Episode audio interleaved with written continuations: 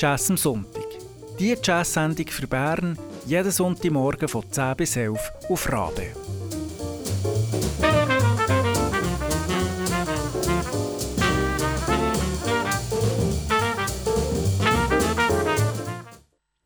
Guten Morgen miteinander. Es ist Jazz am Sonntag auf Radio Rabe. Heute für euch ein Mikrofon. Mein Name ist Christian Schütz. Ich bin der Simon Petermann und die von euch, die regelmäßig die Sendung hören, die wissen, dass wir im Moment eine Interviewreihe haben zum 10-jährigen Jubiläum von Helvetia Rockt. Und heute haben wir den vierten Teil und bei uns im Studio sind Theresa Bayer und Letizia Caricet. Guten Morgen miteinander. Hallo. Hallo. Vielleicht ganz kurz zum Einführen, um was es heute geht. Wir behandeln heute zwei Themen, die im Zusammenhang mit Frauen und Musik auch sehr wichtig sind. Es geht nämlich heute nicht wirklich um die Musik selber, sondern um Politik und Medien. Aber die zwei Faktoren spielen eine ganz grosse Rolle, dass eben unter Umständen mehr oder weniger Frauen in der Musik tätig sind oder rund um die Musik tätig sind. Theresa Bayer ist Musikjournalistin bei SRF 2 Kultur und bei Norient und, Ther äh, Entschuldigung, Letizia Garichet ist Projektleiterin bei Helvetia Rockt. Das heisst, wir haben heute zwei Fachfrauen für die zwei Themen Politik und Medien. Ich würde gerne zuerst dir, Letizia, eine Frage stellen. Und zwar, es gibt Helvetia Rockt seit zehn Jahren. Und ihr setzt euch eben nicht nur mit ähm, allen euch guten Projekten ein, wie zum Beispiel der Female Band Workshop, ähm, ein, dass mehr Frauen, junge Frauen Musik machen, sondern sind auf politischer Ebene tätig. Kannst du so ein sagen, was hat sich in den letzten zehn Jahren bewegt aus deiner Sicht? Oder was hast du erlebt? Leider ist es so, dass sich auch was äh, Musikerinnen betrifft, nicht viel da hat in der Politik. Also gleich eigentlich wie alle Gleichstellungsthemen auf dem politischen Parkett eher so ein bisschen ein äh, Schattendasein erleben. Es ist zwar immer irgendwo da, aber niemand möchte es so richtig anpacken. Ich glaube, wir sehen das mit dem Vaterschaftsurlaub, aber wir sehen das auch mit anderen Themen ähm, wo das nicht so funktioniert, wie das vielleicht äh, Frauen eigentlich oder auch andere Menschen schon seit mehreren Jahren eigentlich fordern. Ähm, das betrifft dann natürlich auch die Musikerinnen, ähm, wo natürlich von diesen ganzen Gleichstellungsbestrebungen auch profitieren würden. Also es geht genau auch eben um Care-Arbeit, es geht um Erwerbsarbeit, ähm, um die Sachen, die auch politisch könnten verhandelt werden was für uns jetzt gerade sehr wichtig war, ist, dieses Jahr ist eine Kulturbotschaft, die in der Vernehmlassung war, die ist bis im September gegangen, ähm, wo eigentlich der Gleichstellung ein großer Punkt zugestanden worden ist. Also man hat gesagt, die Gleichstellung in der Kulturbetrieb ist ein wichtiger Punkt, den müssen wir aufnehmen. Ähm, und zwar in Form von einer Studie, die sie gerne würden machen über alle Kultursparten hinweg. Ähm, was daraus wird, weiß man nicht so genau. So viel Geld ist nicht dafür bereitgestellt. Also anscheinend das Commitment dazu, um wirklich etwas zu bewegen, ist auch nicht da. Für uns ist nur schon mal wichtig, dass man sagt, mal, es braucht Zahlen, wir müssen Erhebungen machen, um, um überhaupt den Bedarf oder Bedürfnis abholen. Ähm, aber ob man das dann wirklich so umsetzen kann, ist zu dem Zeitpunkt überhaupt noch nicht klar. Und was würdest du dir von dieser Erhebung ähm, versprechen? Oder was sollten dort für Zahlen herauskommen? Für uns ist einfach wichtig, dass wir Zahlen haben, damit wir überhaupt arbeiten können. Also es bringt nichts, ähm, immer ins Blaue raus zu argumentieren, weil kommt relativ schnell natürlich dann äh, die Rückfrage, ja, aber es gibt doch die und die oder es gibt doch dort und dort. Ähm, darum ist so eine Erhebung, wirklich so eine offizielle Erhebung, extrem maßgeblich prägend für unsere Arbeit, um halt wirklich auch etwas zu haben. Wir zählen momentan selber zählen. Also wir gehen wirklich auf Webseiten oder im Programm schauen, so, okay, wie viele Frauen oder wie viel, ja, was gibt es da überhaupt in der Programmation, was gibt es in den Jurys und das bringt einem einfach nicht so weit, oder, weil es einfach nicht offiziell ist. Von dem her ist das sicher mal ein Anfang, um einfach auch Massnahmen daraus zu entwickeln, eben wirklich zu sehen, dort hat es zu wenig Frauen oder dort braucht es noch irgendwie Unterstützung und dann kann man wirklich auch die Massnahmen auch einfordern von der Politik und anderen Akteurinnen. Vielleicht darf ich da direkt einhaken. Aus der Sicht des Journalismus ist es auch wahnsinnig wichtig, dass es repräsentative Zahlen gibt. Also wir sitzen auch in den Redaktionen und zählen Festival-Line-Ups jedes Jahr wieder. Wir haben Zahlen von Helvetia Rockt, aber wissen nicht, können wir die jetzt mit unseren Zahlen vergleichen. Und das Problem ist, gerade wenn es um Gender-Fragen geht, man macht sich wahnsinnig angreifbar, wenn man keine repräsentativen Studien hat. Also ähm, jeder findet dann irgendwie ein Gegenbeispiel oder sagt, naja, äh, ihr habt ja nicht die, ähm, die Headlinerinnen gezählt, gezählt oder ähm, die vielen Sängerinnen, die auf der Bühne stehen. Also ähm, es geht auch darum, ein Argumentarium und Fakten zu haben, auf denen man dann differenzierter schauen kann, ja, wie kann man das lösen oder wie können wir zum Beispiel als Journalistinnen und Journalisten ähm, da auch gegensteuern gegen diese strukturelle Diskriminierung, die ja stattfindet. Wir unterbrechen jetzt die sehr spannende Diskussion kurz für ein bisschen Musik und zwar hören wir das Stück Utopia vor Björk.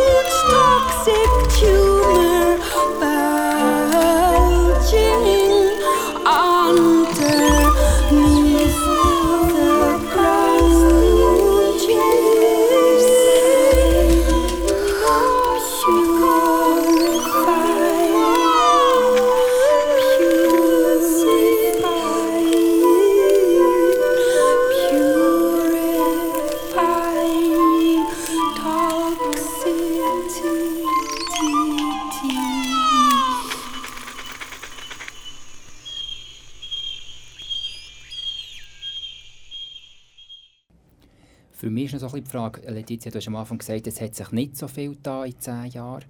Ähm, woran machst du das fest? Warum hat sich nichts da? Kannst du irgendwie etwas sagen, warum dass es nicht so, äh, sich noch nichts geändert hat oder sehr wenig geändert hat? Das ist jetzt schwierig, oder? Also, ich weiß gar nicht, wo anfangen. Oder? Das ist natürlich eben einerseits sicher ein gesellschaftliches Problem. Es ist nicht Gender und, und, Gleichstellung ist zwar angekommen mittlerweile in der Gesellschaft, aber ist natürlich immer noch so ein, ein Reizthema auch. Und man verbrennt sich natürlich auch die Finger, indem dass man in einem Parlament oder auch einfach sonst auf dem politischen Parkett äh, sich zu Gender-Themen äußert. Auch zu anderen Sachen, was Diversität betrifft. Oder das sind einzelne Akteurinnen und Akteure, die das sehr prominent machen, dafür auch zum Teil unter die Räder kommen. Ähm, und andere äh, längen das mehr so mit so Samthändchen an. Also ist glaube schon auch irgendwie so der drängende, das dringende Bedürfnis, etwas zu verändern, ist nicht so angekommen im, im Parlament oder auch bei den Lobbyistinnen und Lobbyisten. Was müssen wir denn ändern? Oder was müsstet ihr bei Helvetia Rock noch anders machen? Oder was müsstet ihr noch intensivieren, wenn ich so frage? Also wir allein sind ja nicht dafür verantwortlich, dass sich etwas ändert, oder? Es ist, ähm, wie bei so vielen Sachen ist es wirklich ein, es ist ein gesellschaftlicher Prozess. Das geht länger und ich glaube, die Schweizer Politik ist einfach auch sehr langsam, solche Prozesse auch aufzunehmen und widerspiegeln können. Das ist sicher ein Punkt. Ähm, und wir müssen einfach noch mehr uns auch Verbündete suchen, ja. Immer mehr Organisationen dazu zu bringen, aufzunehmen und zu sagen, mal, Gender ist ein Thema für uns und wir schreiben das gross auf unsere Fahnen drauf. Und das haben wir die letzten zehn Jahre sehr gut gemacht, glaube ich, und, und das funktioniert auch. Und jetzt muss es eigentlich wie nur übersetzt werden, dass das eben auch Politik erkennt. Wir haben im vergangenen Interview gehört, dass äh, Yvonne Meyer zum Beispiel hat gesagt ja eigentlich so innerhalb der Branche, also wenn man von Veranstaltern oder ähm, wenn man mit Musikern redet, dann ist häufig rennt, äh, oder ist, ist Helvetia Rock sehr willkommen mit ihren Inputs und es gibt sehr ein gutes Feedback. Oder? Du hast jetzt äh, aus Sicht der Politik hast du äh, erzählt, dass es ganz anders ist, oder? Also, aber das kann man auch immer wieder in der Zeitung lesen und, und wie, wie schwierig das die ganze Gender-Diskussion das eigentlich in der ganzen Gesellschaft hat. Und jetzt die Frage an dich, Theresa, äh, du hast als Musikjournalistin äh, äh, hast du eine spezielle Rolle, weil einerseits nimmst du so ein bisschen ähm, eine Außenposition ein und schaust auch ähm, eigentlich die Musikbranche an. Andererseits bist du ja irgendwie selber auch Teil der Branche.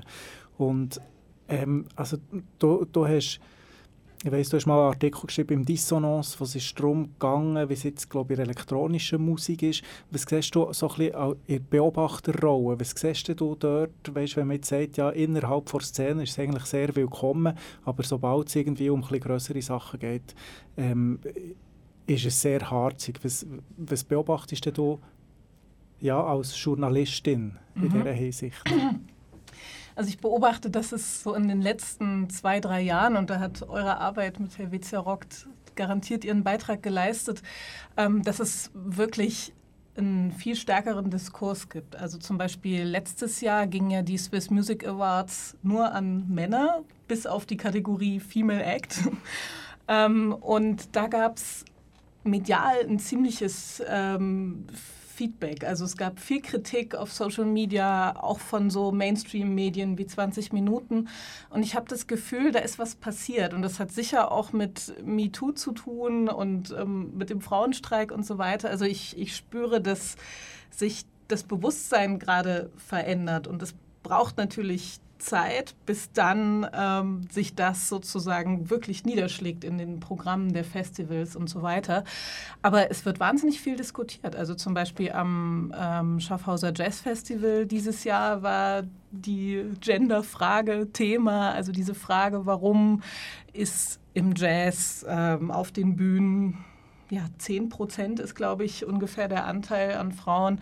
Also es gibt so eine Phase der Ursachenforschung, die mir natürlich als äh, Feministin ein bisschen zu wenig ist, weil wir eigentlich schon das gesamte ähm, Repertoire haben, um auch zu handeln. Aber klar, bis dann Führungspositionen, die nach wie vor im Musikbusiness und auch im Musikjournalismus männlich besetzt sind, bis da irgendwie eine Generation in Pension geht und neue Frauen äh, auch zum Zuge kommen, dauert es natürlich. Also ich denke, bewusstseinsmäßig sind wir wirklich einen großen Schritt vorangekommen und jetzt äh, muss es sich in, die, in der Praxis niederschlagen. Aber was ich auch sehe, ist, wenn ich jetzt meine eigene Branche sozusagen beobachte, dass mehr über Frauen berichtet wird und sachlicher über Frauen berichtet wird, ähm, die Musik machen, als das vor zehn Jahren war. Also dass jetzt ein männlicher Musikjournalist einen Artikel über eine Frau auf der Bühne schreibt und nur ihr Aussehen beschreibt, das ist was,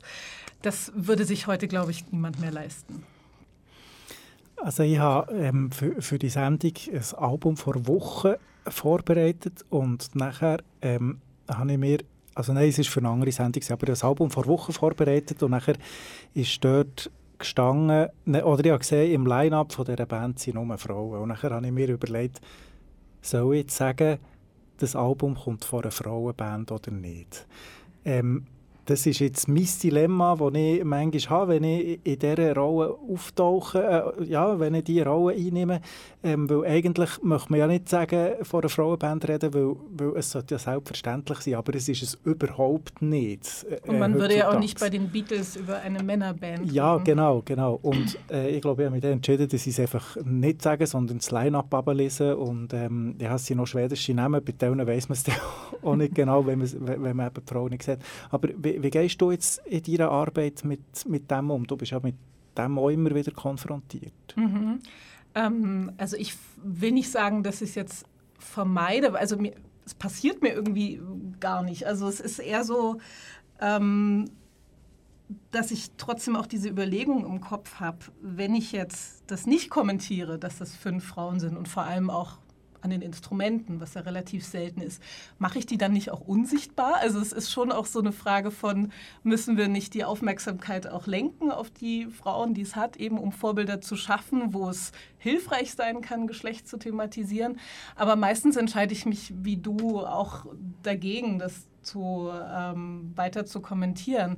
Und was natürlich, ähm, wo ich sehr allergisch bin, ist, wenn dann so Attribute hinzukommen. Also sowas wie eine fünfköpfige Band, die nur aus Frauen besteht, sind meistens dann Powerfrauen. Oder ähm, wenn man eben äh, zum Beispiel in einschlägigen Gitarrenmagazinen die 100 besten Gitarristen sind Männer und dann gibt es noch eine Kategorie Female Guitarist. Also da kriege ich wirklich ein Problem, wenn sozusagen dieses, ähm, diese Abweichung richtig als Kategorie äh, geschaffen wird, was leider nach wie vor der Fall ist. Also insofern ähm, ja, gibt es da auch noch Veränderungsbedarf. Jetzt, wenn man ein bisschen ins Ausland schaut, also zum Beispiel von Schweden, Schweden ist in, Genderfragen immer ähm, also ja, weit voraus eigentlich, muss man so sagen. Dort gibt es ja jetzt die Regel, dass dass äh, Clubs, die Kulturförderung bekommen, eine gewisse Quote müssen erfüllen ähm, Ich weiß nicht, wie gut ihr über das Bescheid wisst, aber ähm, wer hat jetzt das Gefühl, das wäre ein Weg, wie man in der Schweiz so etwas könnte verändern könnte? Also Absolut. Also ich frage mich ehrlich gesagt, warum im Jahr 2019 Institutionen mit einem Leistungsvertrag der äh, Stadt oder des Kantons warum die keine Quote haben. Also ich finde, die sind in der gesellschaftlichen Verantwortung, ähm, ein Gleichgewicht abzubilden, ein Gendergleichgewicht. Und sie haben vor allem auch die Ressourcen, Frauen, manchmal braucht es eben länger, Musikerinnen zu finden, weil sie weniger sichtbar sind. Und genau diese Institutionen haben die Ressourcen, ähm, so eine Recherche zu machen. Äh, damit will ich jetzt nicht kommerzielle Festivals entschuldigen, aber ich finde, subventionierte Institutionen sollten mit einem guten Beispiel vorausgehen. Und da kann die Politik total leicht ansetzen, indem sie sagt, Anträge ähm, von Festivals, in denen unter 35 Prozent Frauen sind, werden einfach abgelehnt. Das wäre total einfach.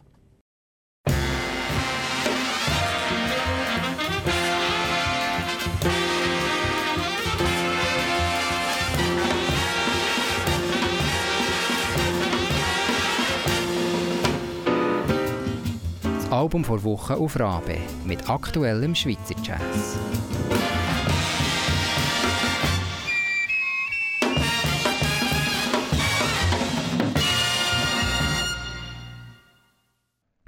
vor Wochen kommt aus Basel und zwar von Sarah Chaksad. Sarah Chaksad, sie ist Saxophonistin, Leaderin und Komponistin von einer Big Band und sie hat das Album Tabritz herausgegeben. Und zwar erscheint es diesen Freitag, am 18. Oktober und wir können schon einmal hören, was das für Musik ist. Es ist das zweite Big Band Album von Sarah Chaksat und sie vereinte ihre Big Band Crème de la Crème von jungen Jazzmusikergarde in einer Band.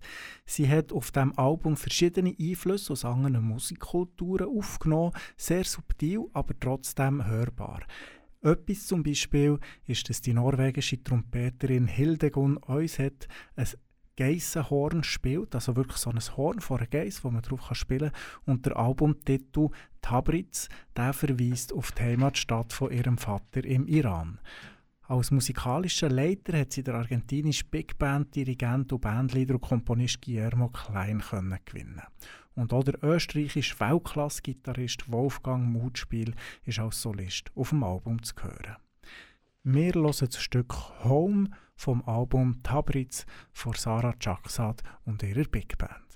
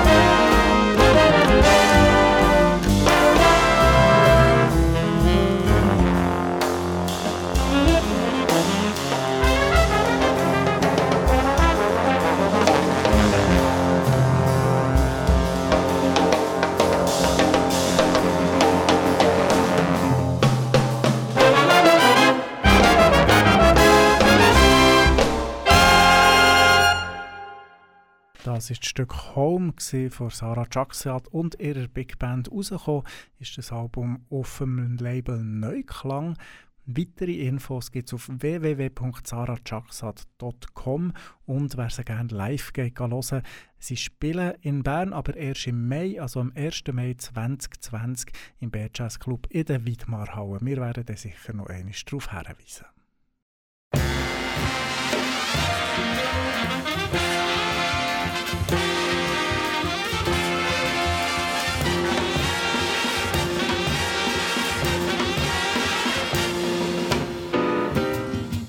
Album vor Woche auf Rabe mit aktuellem Schweizer Jazz.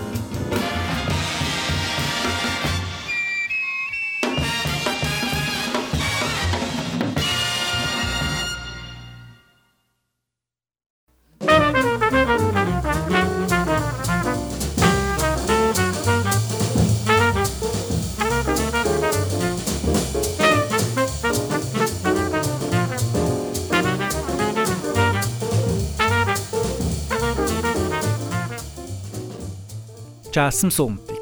Die Jazz-Sendung für Bern jeden Sonntagmorgen von 10 bis 11 auf Rabe. Wenn du den Sender eine gute Sache findest, wird Rabe Mitglied. Mehr Infos auf rabe.ch. Wenn du mehr über unsere Sendung wissen willst, dann gang auf jazzamsonntag.ch. Dort gibt es einen Podcast, wenn du mal eine Sendung verpasst hast.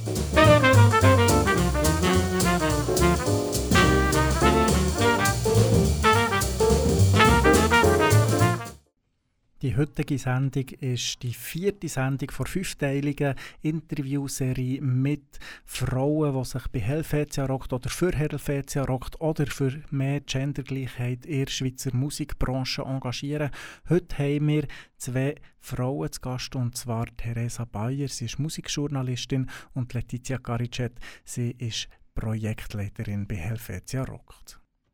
Wir haben vorhin Theresa Bayer gehört, die hat vorgeschlagen dass bei subventionierten Betrieben, also sei es Festivals oder Venues oder Clubs oder Veranstalter, dass man denen sagen sollte ja, schaut, ihr müsst mindestens 35% Frauen auf die Bühne bringen, dass, man, dass sie weiterhin den Kulturauftrag erfüllen, der ja subventionierte Lokale haben.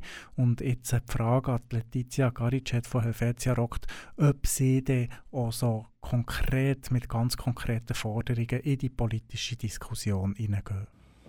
Grundsätzlich ja. Also wir sind äh, auch sehr bestimmt für eine Quotenregelung. Einfach, du hast es schon gesagt, Theresa, eben, es, es zieht Massnahmen mit sich, wie man Frauen findet. Und wenn man das macht, dann hat man längerfristig eine Strategie, wie man neue Sachen neu entdecken kann. Das muss nicht nur Frauen sein, das kann alles Mögliche sein, oder? Ähm, darum sind Quoten einfach ein, ein, Mittel, wirklich auch Druck auszuüben und etwas ja, zu bewegen.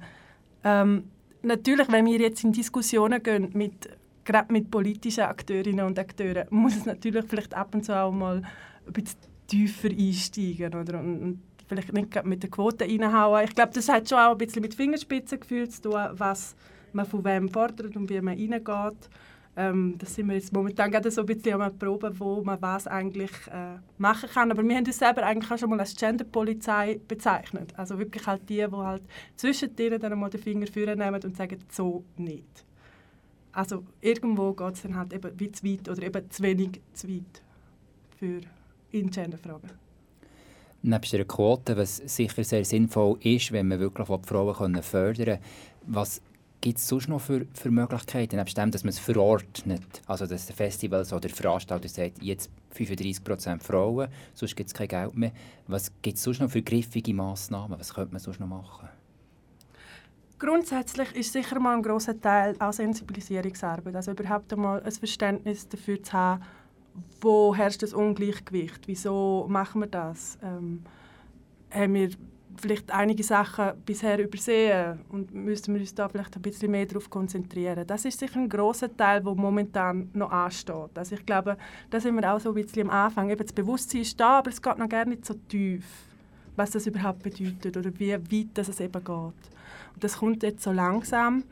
Ähm, ein großer Teil ist wirklich auch äh, ja, sichtbar machen, dass es sich da um Strukturen handelt, wo sie halt nicht einfach ändern kannst ähm, wo ein Prozess sind, wo man sehr viel eigentlich machen muss, um die Strukturen auch überwinden können oder zumindest nicht überwinden, sondern wirklich durchbrechen und sagen, ähm, das muss sich grundlegend ändern, oder? Und das fängt bei der Diskussionskultur an und, und hört irgendwie keine Ahnung, bei einem Verständnis von Care-Arbeit auf. Oder, also all diese Sachen spielen so extrem ineinander rein. Also wir können nicht immer nur von Musik als Einzelnes, als abgehängte Bubble reden, sondern es ist wie äh, es ist ja in einer Gegenwirkung, eine Wechselwirkung ähm, eingebettet, was gesellschaftlich überhaupt läuft. Also dort kann man sehr, sehr viel machen und deshalb haben wir ja zum Beispiel auch eine Diversity Roadmap, wo ganz klar sagt, hey, das sind so viele Sachen, die ineinander reinkommen und es ist schwierig, um sich zu orientieren, aber man muss einfach mal irgendwo anfangen und es gibt so kleine Sachen, wo man eigentlich kann umsetzen sehr einfach. Und dann hat man mal angefangen, dann kann man einen Schritt weitergehen. Letizia, du hast jetzt schon das zweite Mal von Care-Arbeit geredet. Was, ähm, jetzt, wenn ich an Care-Arbeit denke, dann denke ich zum Beispiel ähm, Großmutter, die muss gepflegt werden oder so, und bringen das nicht äh, auf bringen das nicht sofort mit der Musikbranche in Zusammenhang. Was ist denn, was ist denn dort ähm, wie, soll ich sagen, was ist denn, wo arbeitet ihr mit Helvetia Rockt dort dran? Ähm, Care-Arbeit ist einfach so ein wahnsinnig wichtiger Teil in der ganzen feministischen Diskussion, oder dass man den nicht auch in der Musik kann ausblenden oder? Also es sind ja gleich Musikerinnen, die sich damit auseinandersetzen, möchte ich Kind haben, ähm, was passiert, eben, wenn meine Mutter krank wird, ähm, bin ich die emotionale Stütze für meinen Partner oder meine Partnerin, kann ich die sein, wenn ich meinen Beruf auslebe. Und das hat sehr viel dann auch damit zu tun, ist Musikerin sein überhaupt ein Beruf? Und wird er so wahrgenommen in der Gesellschaft und eben auch von der Politik, von der Wirtschaft, wird er als das angesehen und kriege ich dafür Geld und kriege ich dafür Anerkennung. Und darum äh, habe ich jetzt Care-Arbeit sicher einfach mal jetzt so rausgegriffen. Natürlich ist das jetzt nicht das drängendste Problem, aber es ist einfach da, wie für uns alle irgendwoher auch. Und das ist im Musikjournalismus das Gleiche. Also um Musikjournalistin zu sein, muss man Konzerte besuchen. Konzerte finden abends statt. Das heißt, in dem Moment, wo man Familie hat und die Care-Arbeit eben meistens noch zulasten der Frauen geht heutzutage, ähm, ist halt die Betreuungsfrage ganz virulent. Und das sieht man auch, wenn man Biografien von Musikjournalistinnen anschaut, dass ähm, um die 30 kommt so ein Knick. Also da setzen sich dann die durch, die äh, eben keine Kinder haben oder einen Partner, eine Partnerin zu Hause, die das alles übernimmt. Und da habe ich eben eine Studie, Studie gelesen, die sagt, dass zwei Drittel aller Musikjournalistinnen keine Kinder haben. Und das heißt, diese Vereinbarkeitsfrage, die sich im, bei den aktiven Musikerinnen stellt, die stellt sich bei uns genauso allein wegen dieser ungewöhnlichen Arbeitszeiten, abends, am Wochenende, Festivals und so weiter.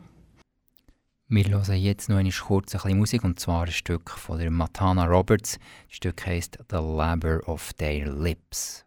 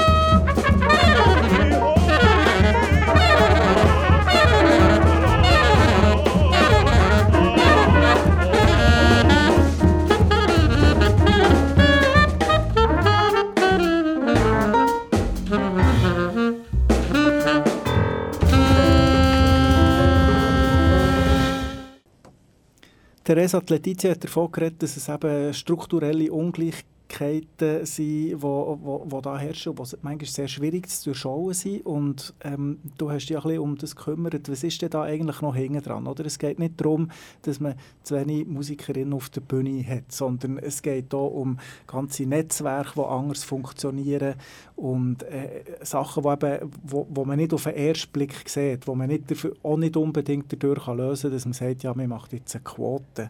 Ähm, was hast du dort herausgefunden in deiner Recherchearbeit, wenn es um Netzwerk und solche ähm, ja, Strukturen geht, die eigentlich in der Musikbranche vorhanden sind, aber nicht offensichtlich?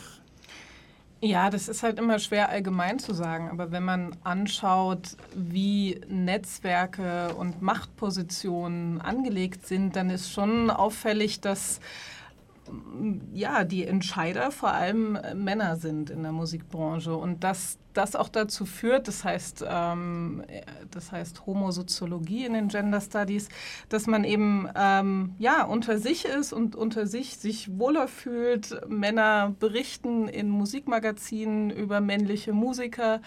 Ähm, Booker sind vor allem Männer und das deswegen auch nicht so auffällt. Und eine große Rolle spielt natürlich auch die Sozialisierung. Also in Teenager können sich, also männliche Teenager können sich indem sie zum Beispiel Gitarre in einer Band stehen, sehr leicht Status verschaffen und äh, organisieren sich auch danach.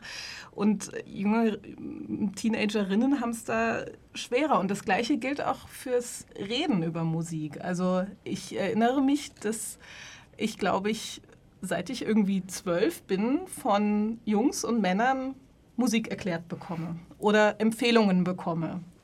Und ähm, die sozusagen ähm, Nerd sein durften und ich sozusagen die war, die das dann entgegennimmt, dieses Wissen, dass ich aber auch Nerd bin und dass ich ein Wissen habe und so weiter.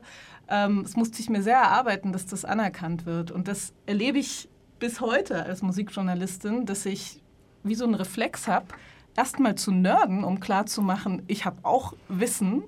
Und das sind natürlich so ähm, Reflexe, die ich an mir selbst beobachte, dass da Vorurteile herrschen. Ich bin eben nicht ähm, der Fan oder der Groupie, der nach dem Konzert kommt und sagt, uh, du hast aber toll gespielt, sondern ähm, ich kann auf Augenhöhe reden und muss das aber demonstrieren nach wie vor. Und das sind so kleine unterschwellige Sachen im Zwischenmenschlichen, an die ich mich gewöhnt habe, aber die ich immer wieder auch beobachte als seltsame, anerlernte Reflexe.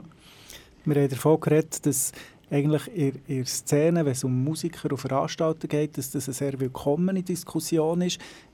Ist das im Musikjournalismus auch willkommen oder hast du das Gefühl, dort ist noch stößt man noch mehr auf Widerstand mit der Gender-Diskussion? Also wir sind ja Teil dieser Gender-Diskussion. Also wir berichten ja viel über Gender-Themen. Wenn ich jetzt zum Beispiel von Norien spreche, da geht es viel um zum Beispiel queere Musik oder wir haben, äh, ja, ich würde sagen 50-50 Verteilungen in denen Musikerinnen und Musiker, über die wir berichten, da ist das total selbstverständlich. Und bei SRF 2 Kultur ist dieser politische Diskurs ähm, auch stark da. Also wir haben jetzt eine Sendung gemacht über den, die Männerdomäne elektronische Musik, über die Frage, warum gibt es eigentlich so wenig Dirigentinnen.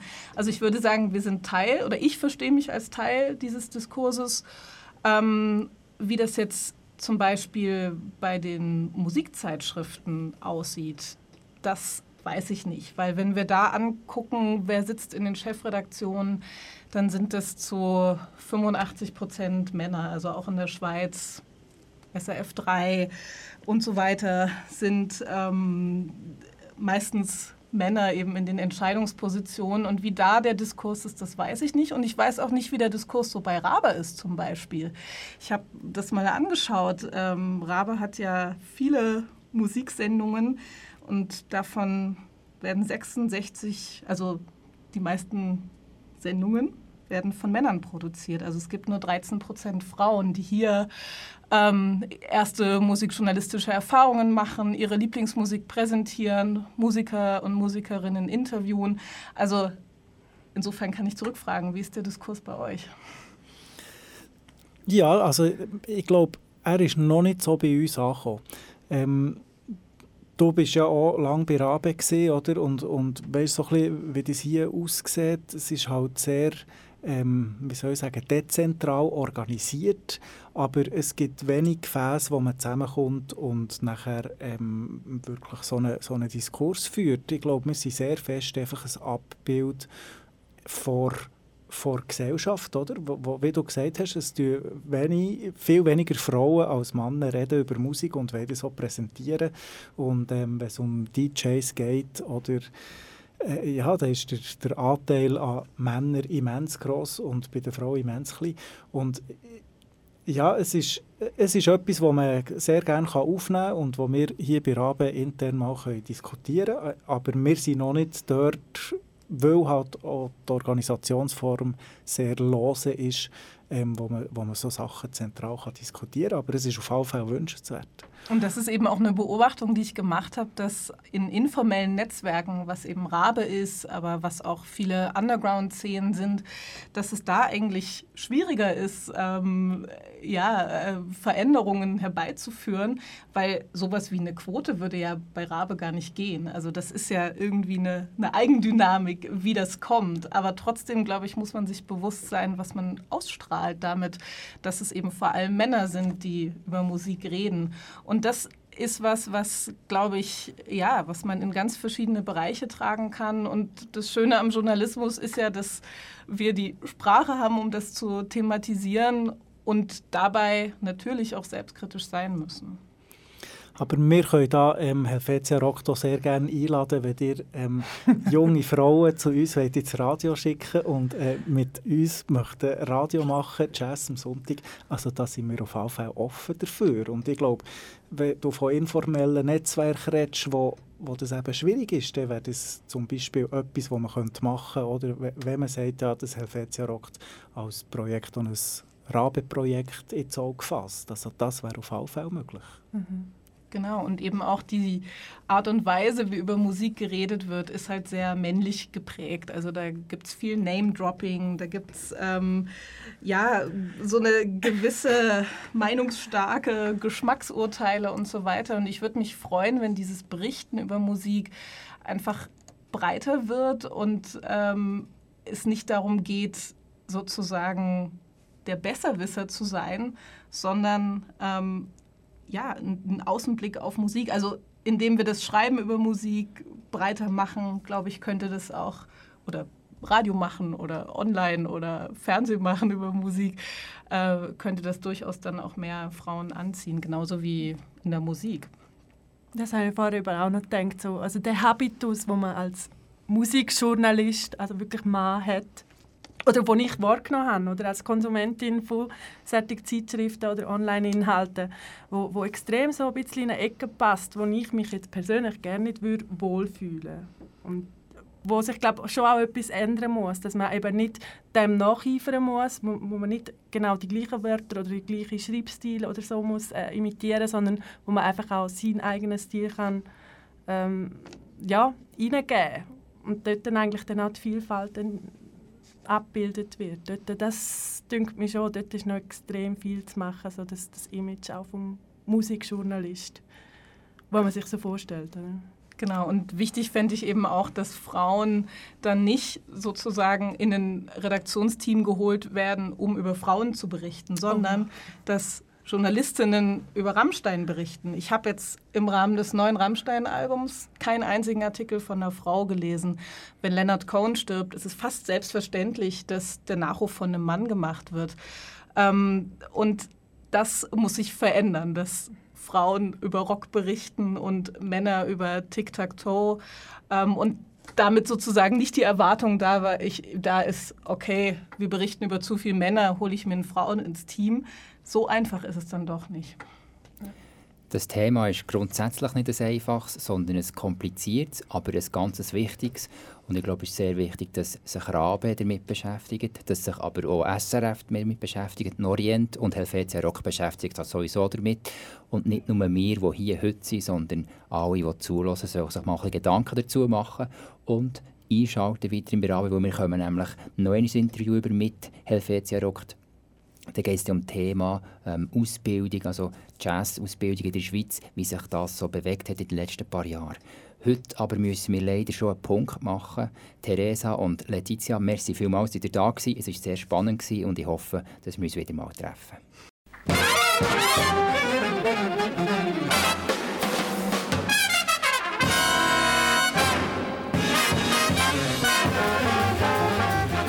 Jazz am Sonntag Konzertvorschau. Gute Musik in der Region.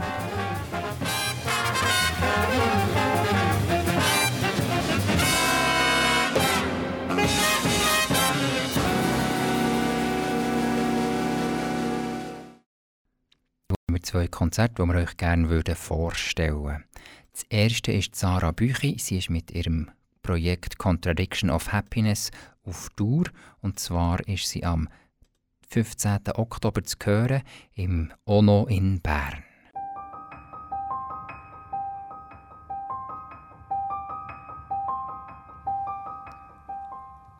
I found nothing here but glory ever since I worry too much about everything forget sometimes how blurry this world writes a story out of moments crushed by the hands of time. And even when you look at me reproachfully and with greed, I cannot quite ignore that you are about to hate me for not trying to hide before the social tide is flushing all those smiles to the shores of life.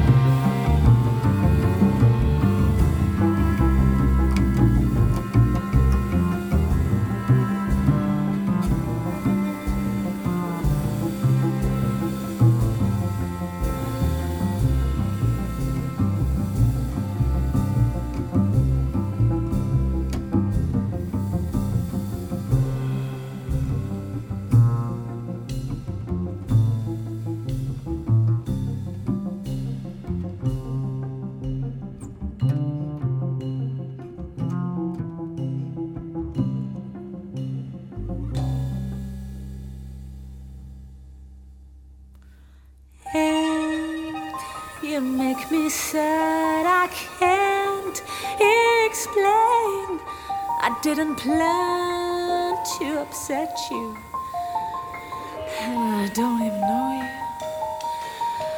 But all I ask for is respect. Please don't demand perfection of a human life with all these shores of lies. There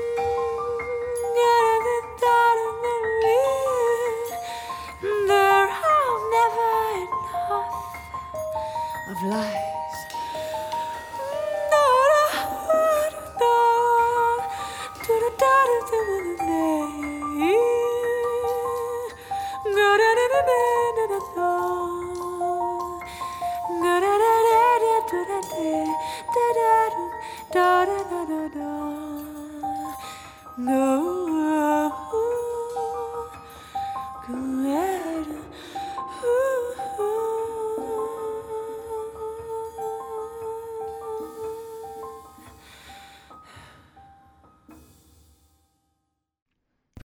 Contradiction of Happiness, die kann man am Dienstagabend im Ono in Bern hören.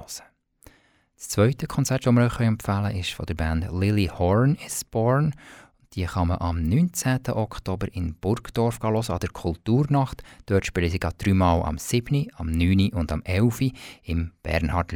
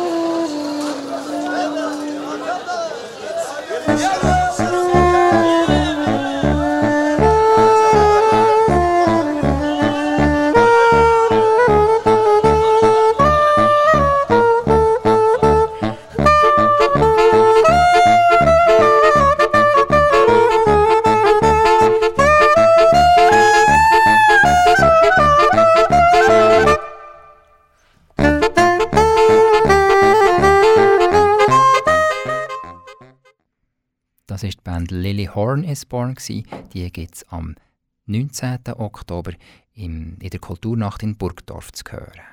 Das ist schon wieder gesehen von Jazz am Sonntag auf Radio Rabe. Wir sind auch nächste Woche, nächsten Sonntag von 10 bis 11 für euch da.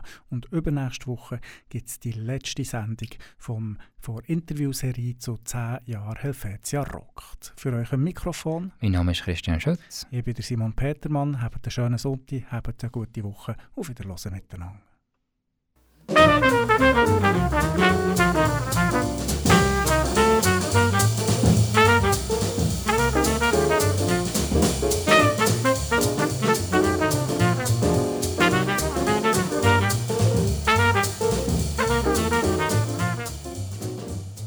Jazz am Sonntag. Die Jazz-Sendung für Bern jeden Sonntagmorgen von 10 bis 11 auf Rabe.